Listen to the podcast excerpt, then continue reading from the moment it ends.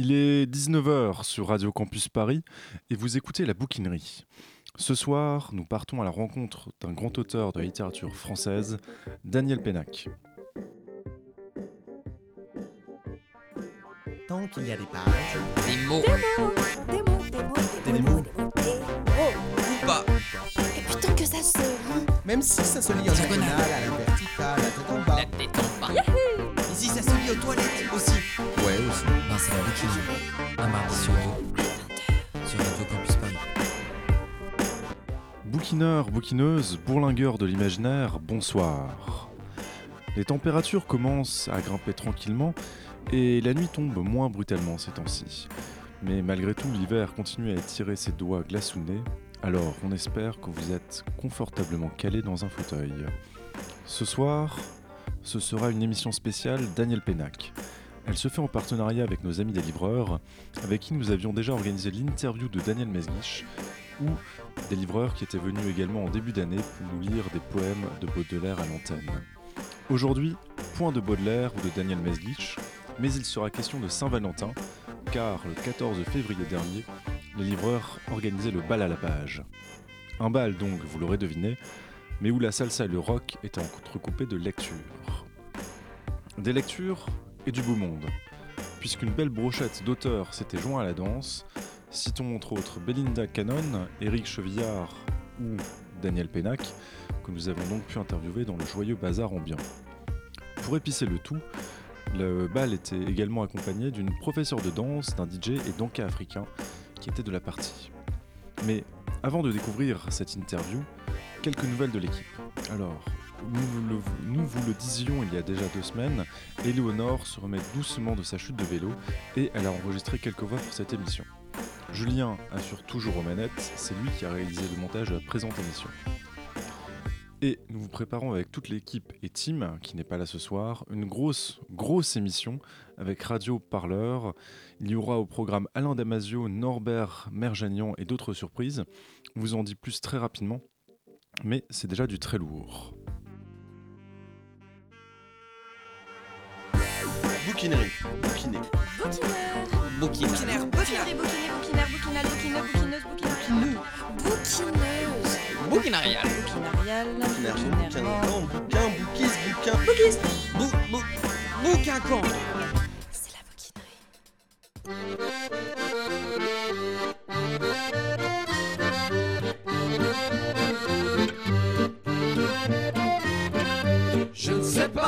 Où je vais, oh ça je l'ai jamais bien su, mais si jamais je le savais, je crois bien que je n'irai plus. Aujourd'hui je t'aime, oui mais demain on ne peut jamais être sûr de rien. On va toujours seul sur la route, je continue coûte que coûte. Et puis une route en croise une autre, et puis une autre et encore une autre. Pourvu que la tienne, oh mon amour, croise la mienne tous les jours.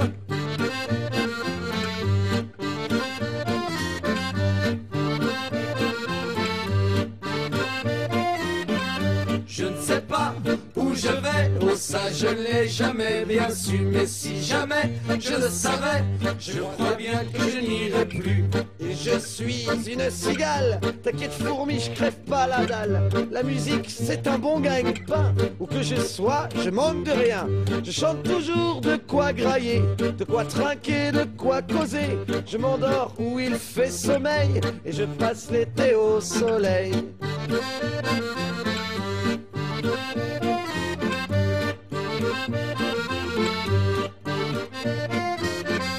Je ne sais pas où je vais, oh ça je l'ai jamais bien su, mais si jamais je le savais, je crois bien que je n'irai plus. Un jour ici, l'autre là-bas, la SNCF ne m'aura pas. Et toi qui n'as qu'une seule adresse, oh pauvre, si tu veux, je t'en laisse, mais échange de mon procédé. Si tu veux bien m'héberger, ben je serai le bienvenu, ben nous serons les bienvenus.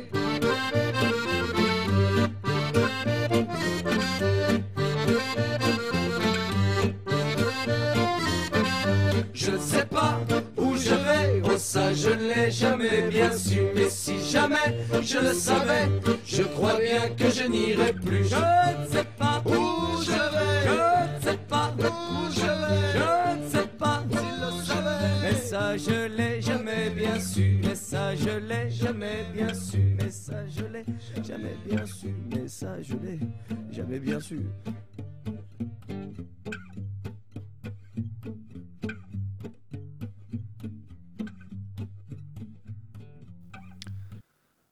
Voilà, c'était la rue qui est à nous, où je vais, mais pas sûr qu'à la bouquinerie nous sachions nous-mêmes où nous allions. En tout cas, en ce début d'année, sortait dans toutes les bonnes crémaillères le cas Malocène, le dernier né de Daniel Pénac. Avec ce livre, il nous renvoie une vingtaine d'années en arrière pour retrouver les aventures de la célèbre famille, donc Malocène, que l'on avait vu dans La petite marchande de prose, La fée carabine, Au bonheur des ogres et Au fruit de la passion. Au fruit de la passion était le dernier de la série et date déjà de 1999. On retrouve dans le cas Malocène Benjamin et sa compagne, Julie, la journaliste, Verdun qui est devenu l'impitoyable juge Talverne, la reine Zabo, patronne des éditions du Talion, où Benjamin a fait ses classes comme bouc émissaire professionnel. Les Malocènes, c'est l'histoire rocambolesque d'une famille de sept enfants, tous nés d'un père différent et d'une mère en vadrouille qui se pose parfois entre deux amants. Au centre de cette famille de briques et de brocs, Benjamin, le fils aîné, qui est donc bouc émissaire professionnel. Ce personnage a été construit par Pénac à partir de l'essai de René Girard, Le bouc émissaire. Et pour citer l'auteur lui-même, dans une interview qu'il donnait au Monde, tout groupe humain se constitue par rejet d'un bouc émissaire. Le livre était également traversé de réflexions sociologico-sociétales ratissées au prisme de Benjamin. Ainsi, dans le chapitre 2, où Benjamin se lance dans une longue réflexion sur l'actualité. Par les temps qui courent, moi, Benjamin Malocène, je vous mets au défi, qui que vous soyez, où que vous vous cachiez, quel que soit votre degré d'indifférence aux choses de ce monde, d'ignorer la dernière nouvelle, celle qui vient de sortir, la bien bonne, qui va faire causer la France et grésiller les réseaux sociaux. Choisissez le cœur de l'été, dispersez votre progéniture, laissez votre compagne couvrir les sujets de son choix, refilez votre portable à un amateur de ball trap, retirez-vous à mille lieues de toute ville, ici, sur le toit du Vercors, à fond d'Urle, à 2000 mètres au-dessus de tout. Choisissez un ami muet, partez avec lui faire votre cueillette annuelle de myrtilles, peignez les buissons en silence, remplissez vos seaux en évitant de penser, même de songer, bref, œuvrez avec le dernier soin aux conditions de votre sérénité. Eh bien, même là, au cœur de nulle part, parfaitement dissous en vous-même, vous n'empêcherez pas la dernière nouvelle de vous éclater aux oreilles comme un pétard du 14 juillet.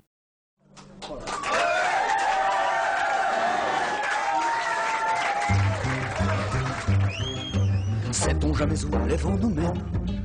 Moi, ils sont venus me mettre un matin. Hélas, sur la route de Ré, mauvais destin. C'est là-bas que j'ai perdu tous mes biens, en trahissant naïvement tous les miens.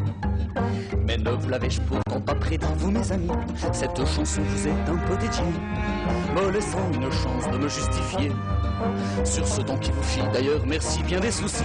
Preuve quand même que rien n'est jamais perdu, qu'il y a toujours une place pour le traître vaincu. Pour moi l'ami qui jour après jour devint un inconnu. Rappelez-vous, c'était il y a pas si longtemps. Un soir décidé, j'ai changé de camp. Mettant dans le grenier de l'oubli mon utopie Moi la grande gueule des chemins rebelles. Une nuit mes idéaux se sont fait la belle. Pour des yeux marrons, des cheveux bruns brefs Pour une belle qui avait la couleur des promenades. La douce odeur du parfum des grenades. Qui justifiait son titre de bombe de grenade. Mes prières ne lui en voulaient pas trop, autant vrai qu'elle m'ait retourné le cerveau. Je fus moi-même juge condamné, coupable, truand, bourreau. Enfin donc un soir j'ai changé de peau. J'ai mis une belle écharpe, des gants, un chapeau. Et malheureux, j'ai consciemment perdu la mémoire. J'ai pris le ticket pour le triste bateau, celui qui vous dérive au fil de l'eau. Et vous-même de hâte dans un bien triste bouillard J'ai pas fait semblant de toucher le fond Bien sûr j'ai pris l'alcool pour compagnon Juste à gauche de la nuit, les poches pleines de hasard J'ai joué le rôle des piliers de comptoir L'alcoolique de service des fins de bar Celui qui traînement et de trois coups à boire C'était Fredo, le rigolo du quartier Le gentilhomme, le brave, le bien-aimé Celui qui a toujours le sourire mais qui nous fait pitié. Et un soir, un homme m'a sauvé la vie. C'était pas Jésus, c'était pas Dieu, pardi. Juste un homme de passage qui avait bien vécu, un sage. Il connaissait mon prénom, quel hasard. Puis il m'a dit, je t'échange une histoire. Contre ta liberté, assurément j'ai accepté. Et j'ai mis du temps à me rendre compte que, comme m'a dit ce sage à la fin du conte, quand t'as touché le fond du fond, soit tu crèves, soit tu remontes. Et j'ai pris la meilleure solution, abandonnant toutes mes ambitions. Beau matin au coin de la gueule vous insulte Celle qui au fil des expériences Du vécu, des atouts, des vues de sa science. Celle qui sans prévenir vous fait devenir adulte. Et le pire, le comble de cette fin sombre. M'en revenant du pays des décombres. Tous mes amis avaient également disparu. J'ai bien eu du mal à les reconnaître. Dû au sérieux de leurs tristes yeux peut-être. Je me suis aperçu qu'ils étaient tous devenus alors, sait-on jamais où les vents nous mènent Moi, ils sont venus me mettre un matin. Sait-on jamais où les vents nous mènent Moi, ils se sont bien moqués de ma peine. Sait-on jamais où les vents nous mènent Moi, ils sont venus m'apprendre un matin. Sait-on jamais où les vents nous mènent Moi, ils se sont bien moqués de ma peine.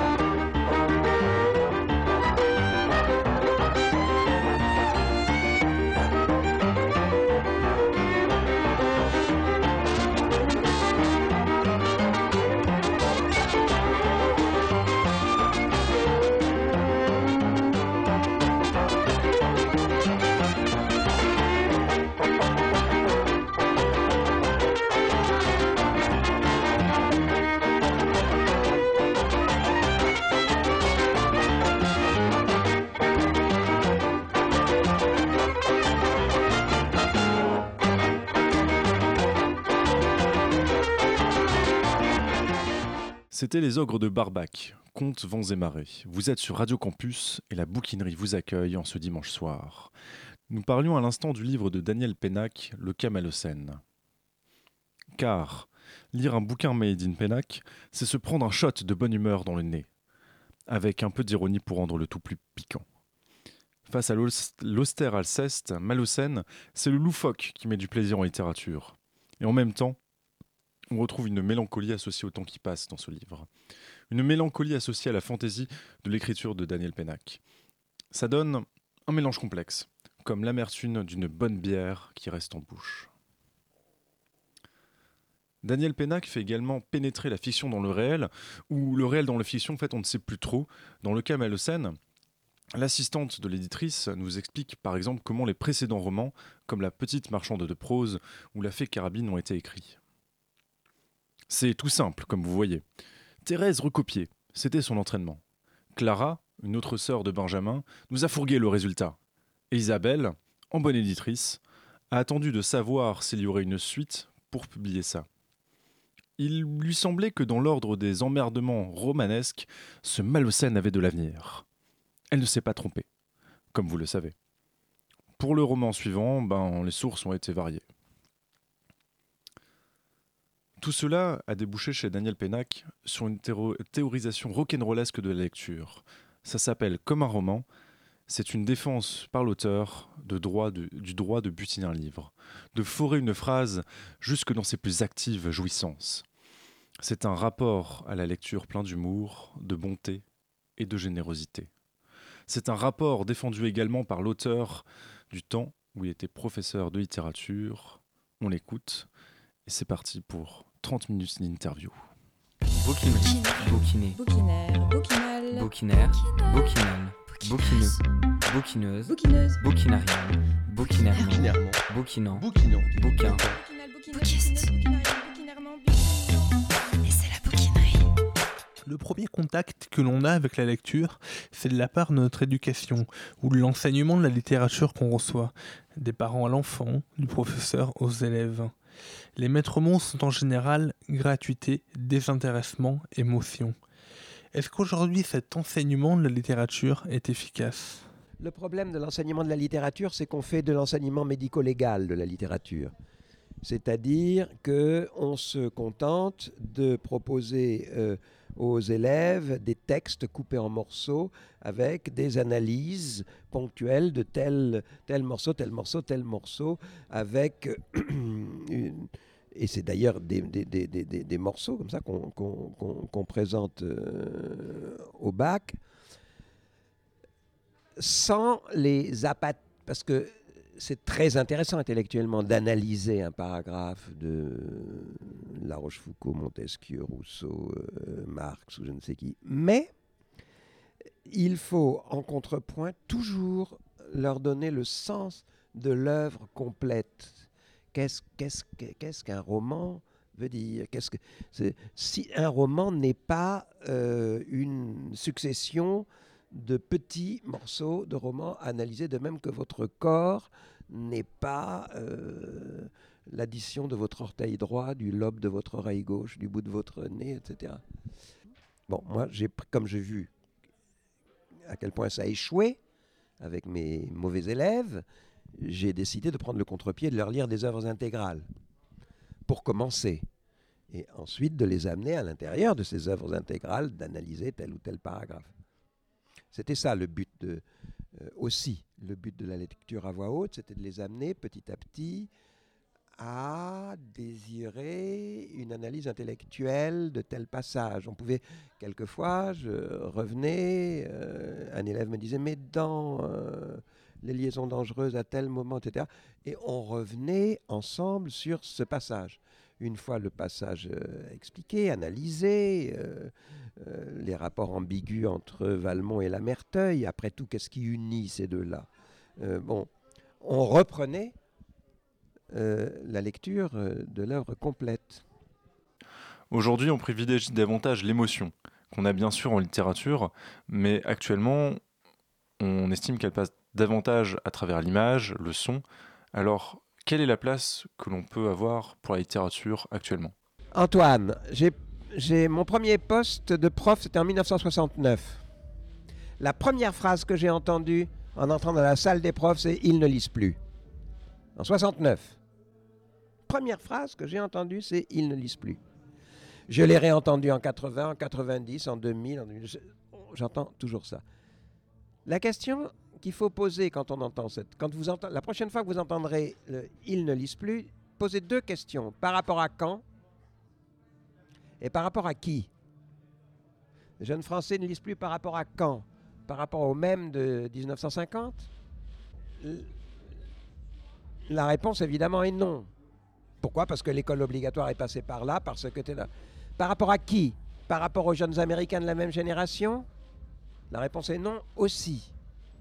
Et à partir, dès qu'on met ces, ces, deux correctifs, on se calme et on commence à analyser ce que veut dire cette affirmation. Et cette affirmation signifie que, les Français, les, les, les gens ne lisent plus, signifie que à chaque période de mutation technologique, et Dieu sait qu'on vit dans une sacrée mutation technologique, le premier réflexe est de condamner, de décréter la mort de ce qui précède. Ça veut dire euh, la photo devait tuer la peinture, le cinéma devait tuer la photo, la télé devait tuer le cinéma, le net devait tuer la télé, et en réalité, on s'aperçoit que les choses perdurent, s'adaptent, modifient, etc., etc. Et tous ces éléments devaient tuer la lecture. Laquelle lecture demeure? Euh, Le chiffre de vente global des libraires français euh, euh, au mois de, décembre, la fin de l'année, je ne l'ai plus en tête, mais c'est. Je vais vous donner un autre exemple beaucoup plus intéressant. Quel est, d'après vous, le premier cadeau fait aux États-Unis à Noël en 2015 Aux États-Unis. Premier cadeau, statistiquement, ce qui a été le plus offert à Noël en 2015 aux États-Unis. Gun gun, une arme à feu. Une arme à feu, même année. Quel est le cadeau statistiquement le plus couramment offert en France en décembre à Noël 2015 Un livre. Voilà. Alors quand vous dites les jeunes français ne lisent plus, Par rapport à quand Par rapport à qui Ça pose des questions. Comment pensez-vous que l'on pourrait davantage amener les jeunes au livre Comment pourrait-on lire plus aujourd'hui? Mais j'en sais foutre rien. Vous savez, il ne faut pas que vous vous attendiez à ce que les gens à qui vous posez des questions aient la réponse. Moi, je, crois au comportement. La seule chose à laquelle je pense, c'est euh, que nous sommes rigoureusement responsables de ce que nous fabriquons autour de nous. En d'autres termes, si des élèves qui sont passés dans ma classe depuis 30 ou 40 ans ne lisent pas aujourd'hui, j'estime que j'y suis pour quelque chose.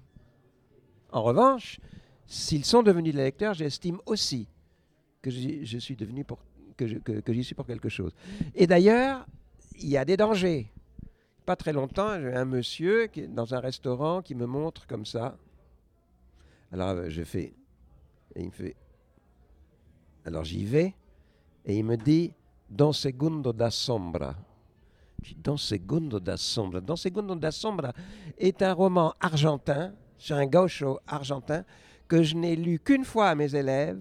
C'était en cinquième, en 1985. Et là, ça s'était passé, ce truc-là, il y a 10 ans, en 2005, en 2017, je ne sais pas combien. Et je dis, punaise, je t'ai eu en cinquième, tu étais mon élève et je t'ai lu dans cette Gunda Sombre. Il me dit, exactement.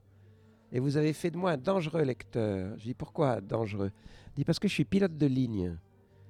Et que quand je suis dans un zinc, je mets l'automatique et à cause de vous, je lis. Je dis, dis-moi ta ligne, que je ne prenne pas l'avion hein, pour aller. Vous voyez, tout ça. Alors, je ne sais pas la réponse que faire. D'abord, ne pas se laisser euh, euh, obscurcir l'esprit par euh, les, fantasmes que créent tous les surgissements des technologies nouvelles. D'ailleurs, ce n'est pas votre esprit à vous que ça obscurcit, c'est plutôt le- l'esprit des vieux cons dans mon genre qui se mettent à avoir peur de l'électronique, peur de ceci et peur de cela. Mais vous aussi, puisque vous me dites, du coup, on ne lise plus. On ne lit plus. Quand vous me dites on ne lit plus, vous répétez ce que vous avez entendu dire. À moins que vous observiez sur vous-même que vous-même ne lisiez plus. Alors, si vous me dites, et ça c'est une autre question, si vous me dites, comment pourriez-vous, alors que je suis passionné par toutes ces technologies, que cette passion me prend mon temps, que cette passion euh, me fait développer une énergie intellectuelle spécifique à cette passion. Néanmoins, quelque chose en moi regrette de ne pas lire. Quelque chose en moi me dit je manque. Qu'est-ce que je peux faire pour? Qu'est-ce que je peux faire pour changer? Euh, Là, c'est une autre, c'est tout à fait une autre question. C'est pas la même question que de dire comment faire pour faire lire les Italiens. Faire lire les Italiens, on ne peut pas leur interdire de manger des pâtes, on peut pas. Mais comment faire pour que vous, peut-être notre conversation maintenant, peut-être euh, le fait en effet euh, de vous dire, euh, si, nous sommes copains, que je débarque un soir chez vous, et qu'au lieu d'arriver avec une bouteille de rouge ou un bouquet de fleurs pour votre femme, j'arrive avec un bouquin et que je te dis, tiens, Antoine, lis ça. Par exemple, je pense à un petit bouquin d'An- d'Antonio Moresco qui s'appelle La Petite Lumière, court, prodigieux, prodigieux livre. C'est ça, c'est ma façon de faire, ce serait ça. Je débarque chez toi et je te dis, tiens. euh, et la- la fin de l'histoire, c'est que je ne te demanderai jamais si tu l'as lu. Très important. Alors, tu as lu La Petite Lumière, qu'est-ce que t'en penses? Ah non. Non, non, tu débarques avec le bouquin, tu l'offres, puis le gars éventuellement t'en reparlera un jour, mais c'est pas à toi de lui demander. C'est ça, euh, que faire, c'est vraiment à titre. Il y a quand même des moments où ces grands problèmes universels, il faut les prendre en compte personnellement. Sinon, on peut toujours poser des questions. C'est soi, c'est nous qui pouvons agir. Vous disiez dans une interview accordée au Figaro, à propos d'une BD que vous avez publiée, Un amour exemplaire, que le véritable amour est un acte de résistance, quelque chose de primaire qui n'est pas social. La lecture, chez vous, semble être amoureuse, en plus d'être un acte de résistance. La lecture, c'est l'amour? Ah oui, là, mais là, c'était le sentiment. Le sentiment amoureux, oui, bien sûr. Et, c'est une cellule de résistance. Un couple amoureux, c'est une cellule de résistance incroyable. Incroyable. On ne peut pas leur faire avaler des vessies. Non, non. L'amour rend intelligent euh, et résistant. Il ne me contredira pas. Et l'ami- l'amitié aussi, d'ailleurs. Et l'amitié est même par ailleurs un rempart contre les fléaux de l'amour. Ça, c'est encore autre chose. C'est, le sentiment est la gestion du sentiment, c'est très intéressant. Le sentiment, c'est-à-dire le rapport de la personne, la personne à la personne en termes d'affect et de confiance. L'amour est un acte de résistance euh, incroyable, bien sûr. Oui, je, disais ça à propos de Un amour exemplaire, qui est une bande dessinée que j'ai faite avec euh, euh, Florence Sestac et qui racontait l'histoire de mes voisins quand j'étais gosse, qui étaient un couple d'amoureux, un vieux, ils étaient vieux, ils étaient amoureux depuis toujours. Et euh, ils étaient assez détestés par la bourgeoisie ambiante, parce qu'ils étaient un couple d'amoureux résolument improductifs. Pas de métier, pas d'enfants, pas d'entre-gens, pas de réception, pas de convention. Ils s'aimaient et d'ailleurs se lisaient des bouquins à voix haute, point barre. Et moi j'étais un petit garçon et quand j'allais les voir, et je- j'entendais bien autour de moi les gens qui disaient oui, euh, mais bien sûr, elle n'a jamais pu avoir d'enfant, il est trop égoïste. Ou alors, euh, il y avait. euh, mais il n'a jamais rien fichu de sa vie, un poil dans la main. Ou alors, etc. Et alors, moi, je les adorais. Je passais mes après-midi chez eux. Je disais euh, euh, Jean, c'est vrai que tu n'as jamais travaillé de ta vie? Et il me répondait Mon petit gars, en amour, le travail est une séparation. Et à, Germaine, je disais Mais Germaine, pourquoi vous n'avez pas fait d'enfant? Ah, mon petit, en amour, pas d'intermédiaire. Donc c'était des tempéraments très originaux, mais qui tiraient leur, leur originalité, leur singularité par rapport au système social de leur amour.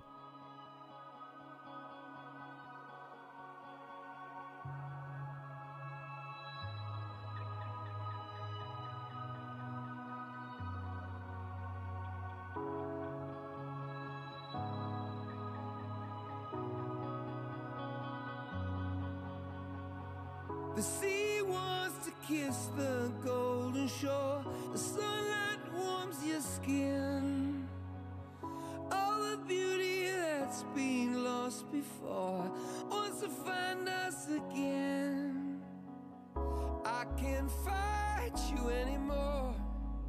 It's you I'm fighting for. The sea throws rocks together, but time leaves us polished stones. We can't fall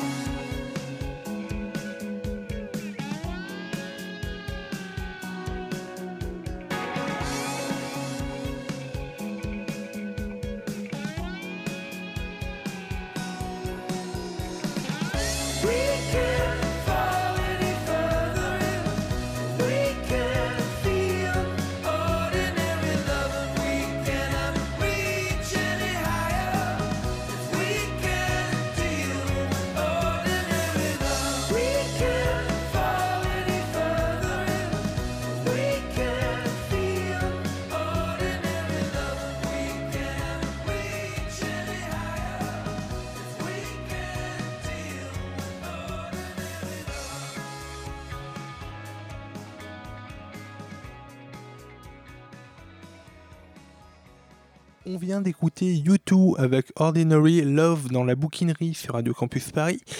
Alors justement, en parlant d'amour, on peut dire hein, qu'on lit régulièrement amour, amitié et livres. On dit par exemple que lire un livre, c'est entrer en résonance avec des auteurs plus anciens. C'est aussi parfois éprouver le sentiment amoureux. Est-ce que chez vous, la lecture a quelque chose à voir avec l'amitié, l'amour, la profondeur? Non mais attends, le commerce du livre est entièrement, euh, dépend entièrement du monde du sentiment. Le vecteur du livre, c'est les copains. Tiens, je te file ça. Tiens, lis ça. Tiens, mon amour, t'as lu. Hop. C'est vraiment le sentiment, c'est le vecteur commercial du livre. Bah, je sais pas, à 80%, peut-être qu'il y a 10% de snobisme. On les gens, j'offre le dernier Piketty. Ah, machin, t'as pas lu Piketty? Tiens, je t'apporte le Piketty. Mais moi, je l'ai déjà offert, le Piketty, à des gens. mais, mais, des gens, je savais qu'ils le liraient. Je savais qu'ils le liraient. Et ils le laissent sur la table pour qu'on voit qu'ils qu'ils ont lu Piketty. C'est l'amitié, le c'est pas la pas la critique littéraire. Qu'est-ce qui fait diffuser les livres? C'est l'école quand elle est bonne, quand le prof est bon, la famille quand elle n'est pas idiote, et les amis quand ils sont sincères. Et ça, ça te fait vendre des millions et des millions de livres. Et les, amours, bien entendu, un livre, ça peut être un objet de séduction. Tiens, lis ça, tu m'en diras des nouvelles. Dans le cas Malocène, il y a deux enquêteurs, Titus et Silistri. Et dans le chapitre 11, ils discutent dans la voiture d'un ancien collègue, le commissaire Coudrier. À la retraite, ce commissaire écrit un livre, et le sujet de son livre est L'erreur judiciaire, dont la thèse centrale est la faute au roman, puisque d'après Coudrier. Non, non, non, c'est pas ça. C'est pas la faute du roman.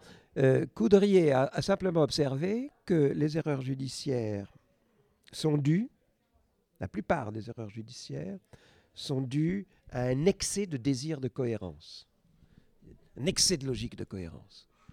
Euh, on te prouve par A plus B, par une chaîne de, réactions de cause à effet, que un tel, Antoine, mérite 15 ans de placard parce qu'il a fait tel acte qui a été euh, dû à tel mobile au départ et puis telle complexion psychologique.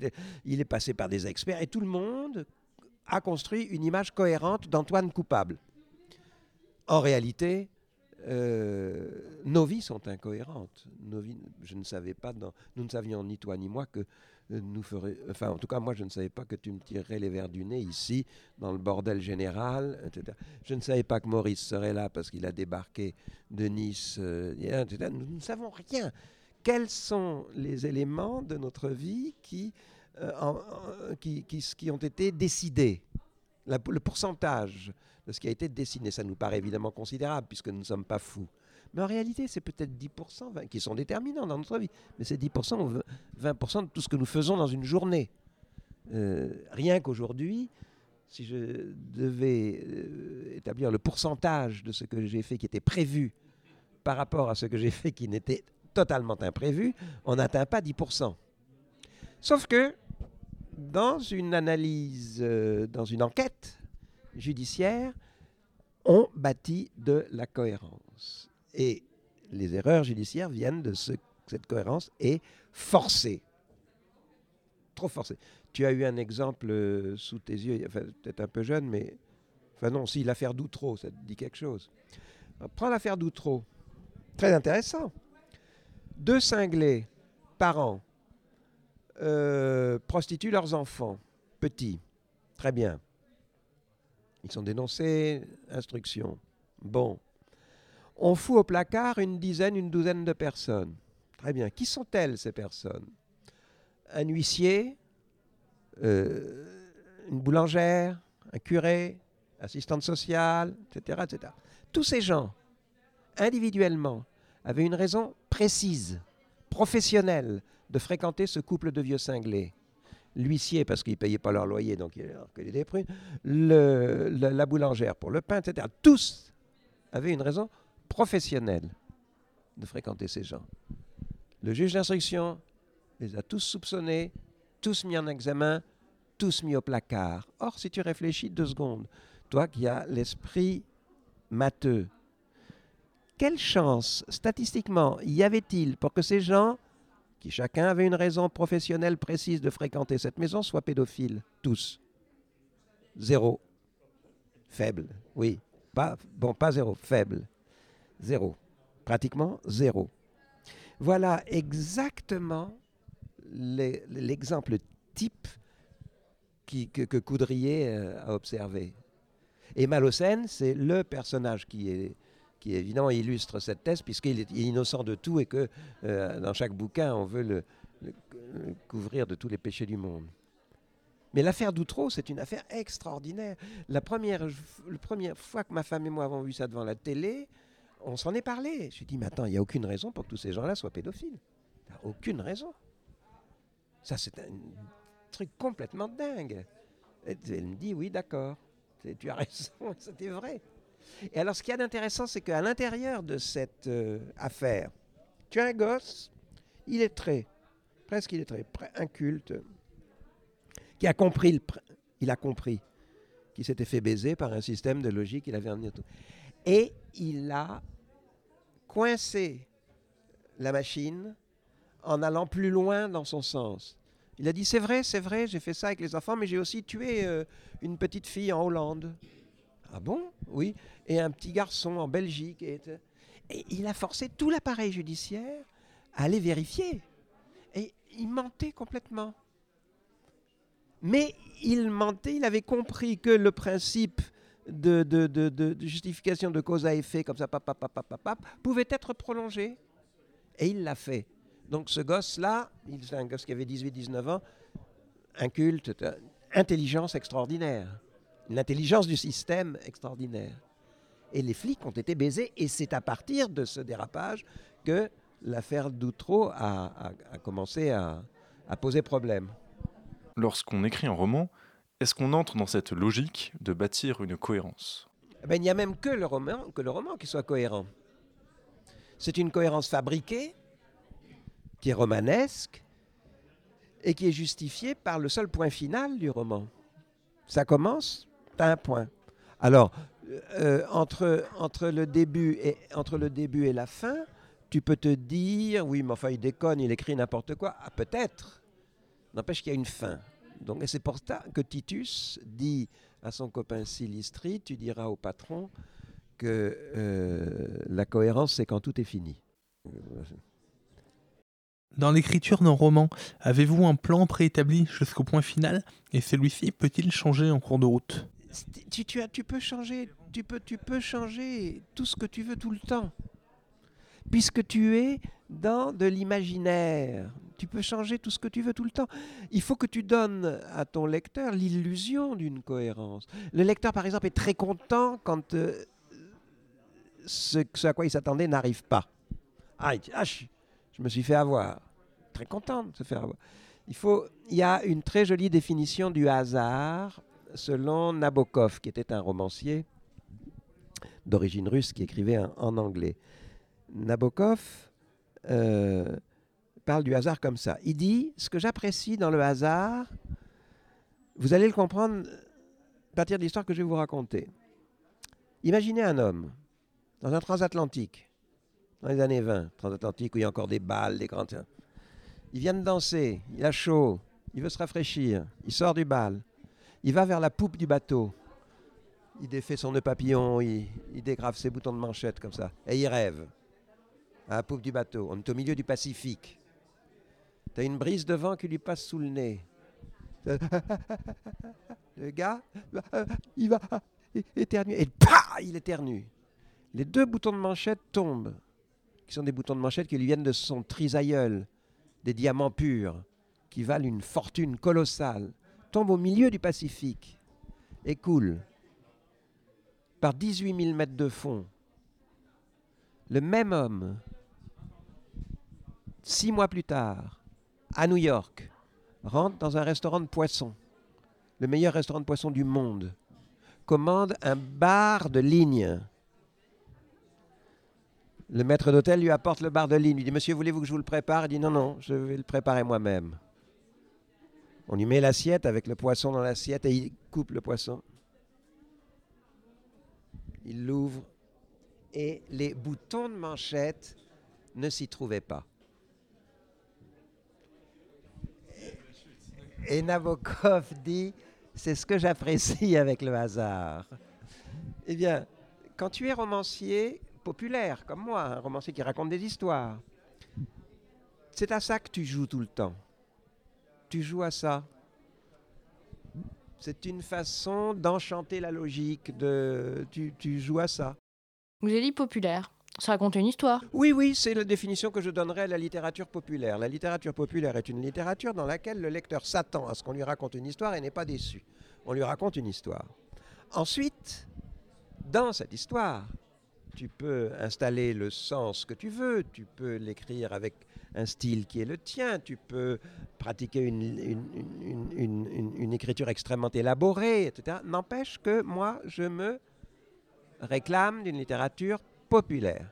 Et j'ai même, non seulement je me réclame une littérature populaire, mais je n'aime pas beaucoup euh,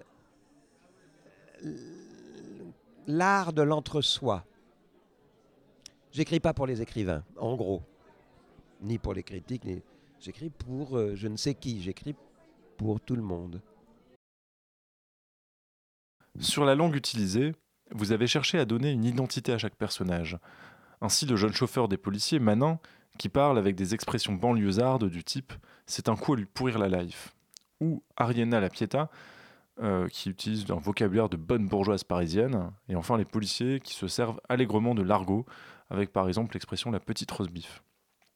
Est-ce que ce résultat, vous l'obtenez à force de lecture ou en créant une sorte de portrait robot de chaque personnage de sa façon de parler? Mais parce que d'abord, les, temps changent. Ils ne parlent pas comme dans les années 80. Euh, le jeune hein, Manin, Manin il est, c'est un garçon de votre génération, enfin plus jeune peut-être un petit peu. Bon, il parle le, le, le l'argot d'aujourd'hui, là où euh, dans les années euh, 85-6, le jeune, ben, jeune Jérémy Malocène ne parlait pas le même argot. Donc ça, la langue évolue. Et la part d'argot dans le français est énorme. Euh, il y a énormément de, de, de, de mots et d'expressions et même de tournures grammaticales argotiques. Parce que nous sommes une, langue centralisée depuis le, 16, depuis le, le début du XVe siècle. Et la centralisation de la langue par expansion du royaume de France, qui bouffe toutes les, provinces circonvoisines, c'est la disparition de toutes les langues vernaculaires. Toutes les langues, tous les patois disparaissent. Mais sont remplacés par une autre langue de dissimulation qu'est l'argot. Alors, euh, le, l'argot des ouvriers pour ne pas être compris des patrons, l'argot des paysans pour ne pas être compris des propriétaires, l'argot de, de, des familles, des enfants pour ne pas être compris des parents, l'argot, etc. Et cet argot pousse des racines et devient euh, extrêmement français lui-même. Donc c'est ça, l'écriture des Malocènes tient compte de tout ça, tient compte de la, la langue telle qu'elle est, telle qu'elle évolue. En 85, un môme n'aurait jamais pu dire ouais c'est un coup à lui pourrir la life. Non, pas possible. Aujourd'hui, oui. Dans le cas Malocène, un auteur publié aux éditions du Talion, Alceste, se cache dans la forêt du Vercors à la suite de la publication de son livre Ils m'ont menti. Dans ce livre, il dévoile nombre d'éléments sur sa famille qui lui permettent de l'accuser de lui avoir menti. Alceste fait part de toute une réflexion autour de la vérité d'un auteur, un peu à la manière de Rousseau qui affirme dans ses confessions que l'on doit dire toute la vérité, rien que la vérité. Ce que dit Alceste, seul dans sa forêt, est ce qui suit. Euh, je cite Qu'est-ce qui m'a donné à ce point le goût de la vérité? Pendant toute notre enfance, Tobias et Mélimée nous ont menti. Et j'aimais ça. Et j'aimais les lectures que Bénédicte me faisait des Malocènes. Si, si, quoi que j'en dise, j'étais tout à fait dans le mauvais goût du moment. D'ailleurs, je l'avoue, dans Ils m'ont menti, je le reconnais. Je ne m'épargne pas, je ne me pose pas comme le moins con de ma fratrie. Loin de là, j'ai aimé les Malocènes et j'ai aimé les mensonges de Tobias et Mélimée à proportion de la haine que je voue aujourd'hui à toute forme d'affabulation. Écrire, c'est écrire ce qui est. quel que soit le prix à payer. L'homme qui vient de disparaître dans les sous-bois n'a rien du héros de roman auquel croyait mon adolescence. Ou alors, c'est son brouillon par un enfant de 4 ans. Ça n'a pas de forme. Alceste est un peu la figure d'un mauvais auteur, qui souhaite ne pas transfigurer le réel, quand il s'agit de passer de la fiction. Qu'en pensez-vous? Non, non, non, c'est une, il, fait une, une pétition de principe esthétique. C'est un auteur de vérité vraie. C'est un auteur d'autofiction. Il n'y a pas pour lui de littérature hors la quête d'une vérité et la dénonciation, le cas échéant, d'une vérité quand euh, il est lui-même sorti d'un milieu où tout le monde ment. Ah non, c'est un. Il y en a des comme ça, des vrais. C'est un parti pris littéraire, esthétique, point, qui, qui n'est pas évidemment le parti pris malocénien. Et c'est pour ça qu'il déteste, quand, quand il était adolescent, on lui a cassé les pieds avec les malocènes. Et, il y a un retour sur son où effectivement il déteste Malocène. Il déteste cette littérature. Il y a des gens qui me détestent, tu, tu sais, c'est très. il y a des gens sérieux dans la vie. C'était donc Daniel Pénac, interviewé le 14 février dernier à l'occasion du bal des Saint-Valentin organisé par les livreurs. Vous avez certainement entendu une légère différence entre le son des questions et des réponses. Nous avons en effet dû réenregistrer nos voix pour les questions car elles étaient inaudibles. Ce bal aura aussi été l'occasion de quelques lectures croustillantes de Daniel Pénac lui-même, et les livreurs ont gentiment accepté de nous en faire parvenir les enregistrements. Le divisionnaire Menotier et le capitaine Adrien Titus viennent d'interroger Ariana Lapieta, femme de Georges Lapieta, qui s'est fait kidnapper, et Sosie de Claudia Cardinal. Il rentre au quai, conduit par le chauffeur Manin. Sur le chemin du retour, Menotier était passé directement aux instructions. Bon, Titus, qu'on me retrouve cette bagnole Fissa hein, et qu'on la fasse parler, je veux pas arriver à la réunion de demain sans biscuit. Le capitaine Adrien Titus avait sorti son tabac, son papier, un petit bout de chocolat népalais. Malgré les chaos, il émiettait le chocolat sur un lit de tabac turc. Savait qu'il n'irait pas à la réunion du lendemain. Dentiste, mettons.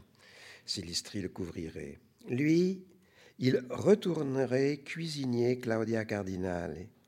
Menotier venait de faire une découverte. Tu trouves pas qu'elle ressemble un peu à cette actrice, la mère Lapieta? Cette actrice italienne des années, tu sais, belle comme tout. Celle qui jouait dans Il était une fois dans l'Ouest. Trop occupé à enfiler les déductions, Menotier n'attendait pas de réponse à ses propres questions, il égrenait des évidences. Dis-moi, mes, mères, pas inquiètes pour un rond, tu veux que je te dise, Titus? Il se serait escamoté lui-même, la piéta, j'en serais pas plus surpris que ça. Et que sa bonne femme s'évapore elle aussi dans trois ou quatre mois, ça m'étonnerait pas non plus. Et qu'on les retrouve à se la couler douce dans un de ces pays, là, tu sais. Titus laissait Menotier monter en sauce. Je te fous mon billet que c'est une arnaque, Titus, genre attentat de l'observatoire ou ce cinglé là qui s'était enlevé lui-même pour faire parler de lui, le breton borgne, l'écrivain. Tu te souviens? Jean Edernalier, pensait Titus. L'attentat de l'observatoire et Jean Edernalier. Oula Souvenir d'antiquaire. Titus, Titus léchait son joint à la couture à présent. Menotier en fut interrompu. Bah putain, mais qu'est-ce que tu fous? Ah, Je me fume un petit pétard. Tu déconnes? Le claquement du zippo répondit que non. Titus tira sa première taffe, puis tendit le joint à la hiérarchie, qui refusa. Mais tu crois que tu vas pouvoir nous faire chier comme ça encore longtemps? Tant qu'on vendra du chocolat dans la rue, j'imagine. Les yeux du chauffeur riaient dans le rétro. Toi, je t'en propose pas, tu conduis. Le chauffeur avait encore les oreilles rosées de la jeunesse. Titus lui demanda Claudia Cardinal, ça te dit quelque chose à toi, Claudia Cardinal?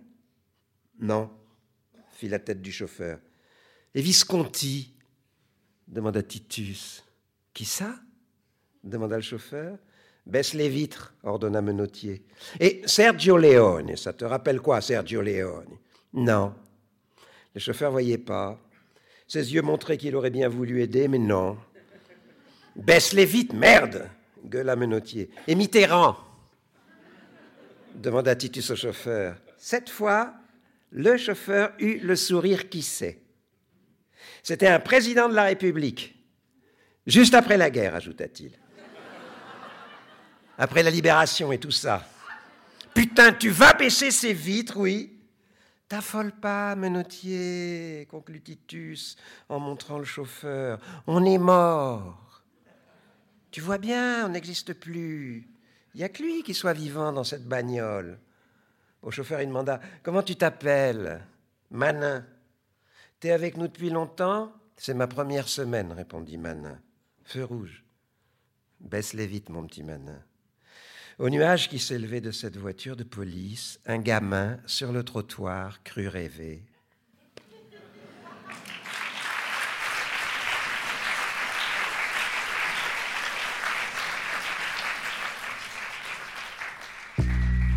Bouquinerie, bouquiner, Bouquinaire, bouquinal. bouquinaire, bouquinal, bouquineux, bouquineuse, bouquinarial, bouquinairement, bouquinant, bouquin, Bouquinal,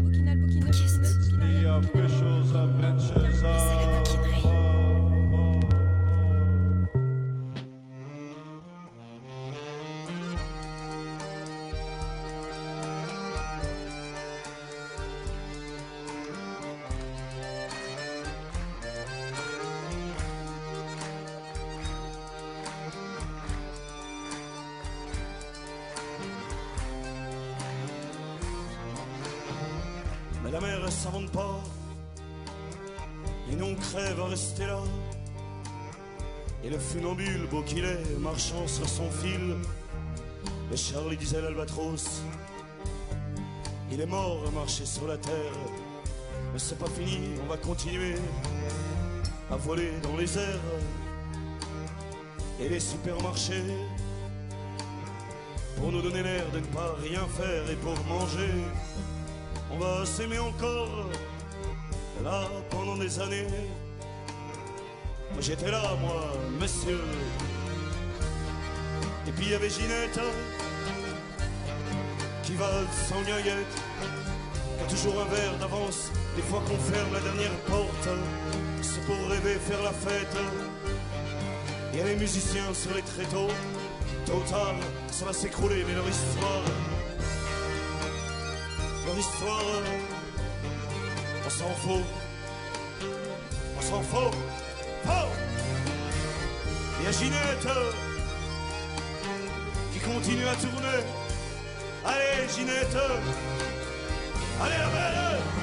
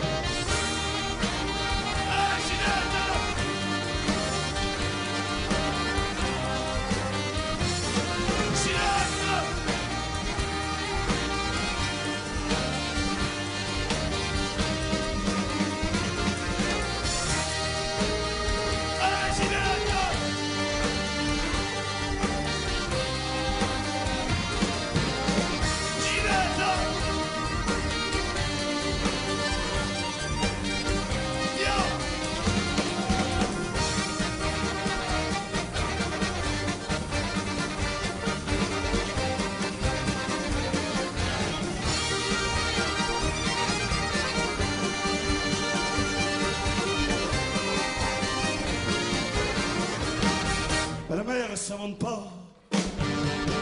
Et nous, on crève à rester là. Il est déjà l'heure de nous quitter. Un grand merci donc aux livreurs pour leur engagement en faveur de la littérature et leur gentillesse. Des gros bisous à toi aussi, chers auditeurs, et à toute l'équipe. Julien derrière la vitre, notre sérénissime réalisateur, Éléonore qui a écrit les questions, et un kilo de bise à tous les gens de Radio Campus et à toi, cher auditeur. Tu pourras nous retrouver en podcast dès lundi sur radiocampus.org, onglet culture et onglet la bouquinerie. Nous sommes bien sûr ouverts à tes propositions. Tu peux nous écrire à labouquinerie at radiocampus.org ou à Radio Campus Paris, 56 rue des Tournelles, Paris. On se retrouve dans deux semaines. Il sera question d'une maison d'éditeur qui vient juste d'ouvrir ses portes. Ça s'appelle Pont Neuf et son fondateur, Jean-Michel Aulet, sera là pour nous en dire plus. D'ici là, une pluie de livres s'abattra certainement sur ta tête. Bonsoir.